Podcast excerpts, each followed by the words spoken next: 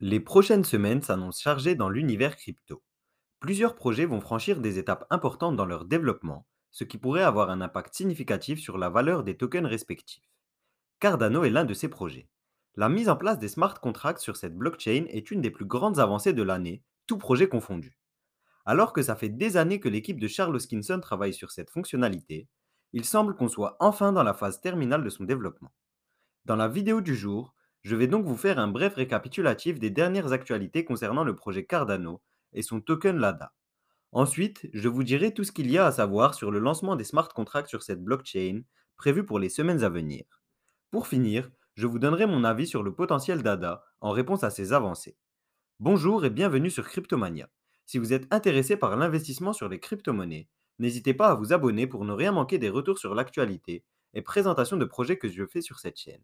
Pour commencer, faisons un petit récapitulatif sur Cardano. Ce projet a été fondé en 2015 par Charles Hoskinson, connu pour être l'un des cofondateurs d'Ethereum. Le mainnet a quant à lui été lancé à l'automne 2017. La Cardano Foundation supervise la gestion du réseau et délègue son développement à deux sociétés principalement, Emurgo et IOHK, toutes deux des sociétés de développement de logiciels. Comme Ethereum, Cardano est un réseau d'applications décentralisées avec des fonctionnalités de smart contract. Ceci s'annonce comme étant le futur de la finance traditionnelle notamment. À la différence d'Ethereum toutefois, les fonctionnalités de smart contract ne sont pas disponibles pour le moment. La raison?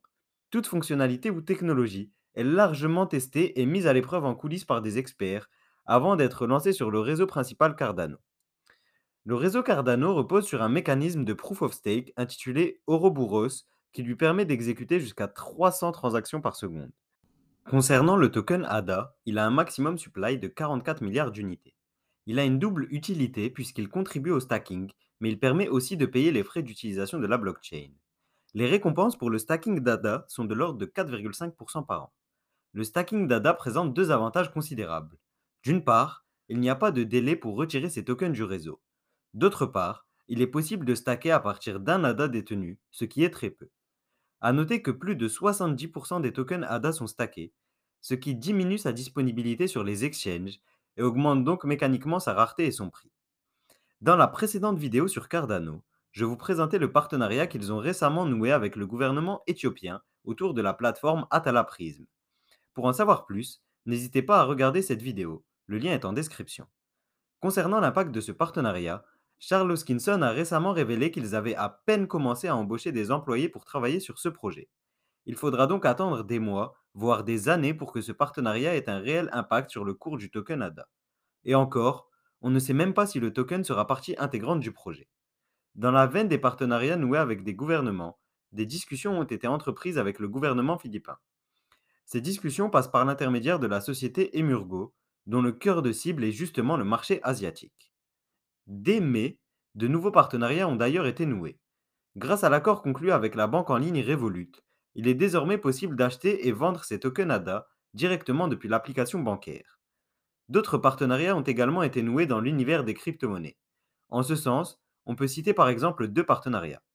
Premièrement, le partenariat établi avec Orion. L'objectif d'Orion est de réunir l'ensemble des applications décentralisées présentes sur toutes les blockchains pour les rendre accessibles depuis un unique portail. Deuxièmement, un partenariat a été annoncé le 1er juin avec la blockchain Nervos pour construire une passerelle entre les deux blockchains. L'interopérabilité étant une des interrogations principales qui affectent Cardano actuellement. Cette nouvelle est plutôt rassurante même si elle intervient avec une blockchain de second rang. Autre fonctionnalité qui s'ajoute grâce à un nouveau partenariat. Il est désormais possible d'emprunter et de prêter ses tokens ADA via la plateforme Nexo. Un autre élément a particulièrement favorisé Cardano.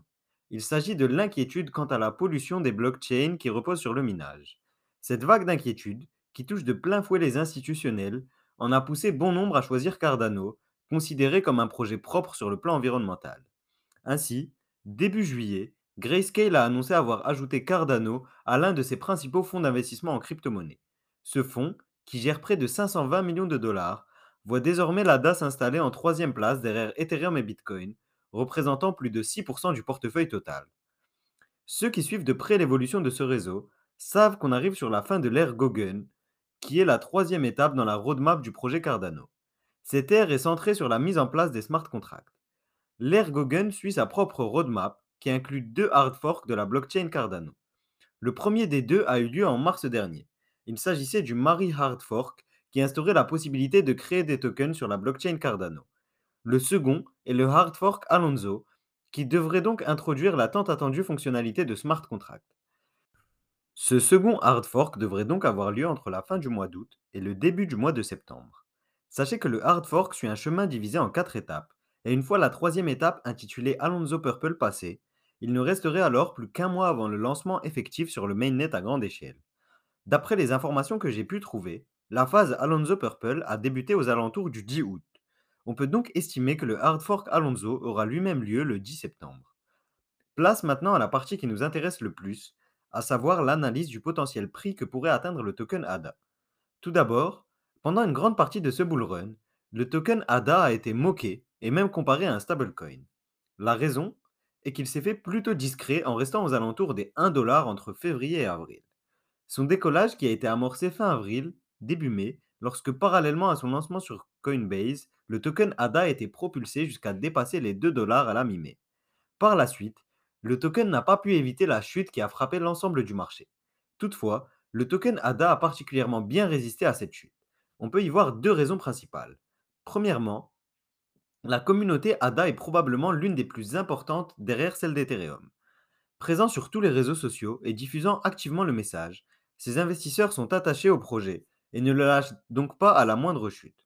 Les chiffres de stacking, restés hauts pendant la chute, sont révélateurs en ce sens. Deuxièmement, l'équipe derrière le projet Cardano a particulièrement bien manœuvré pendant la crise passagère.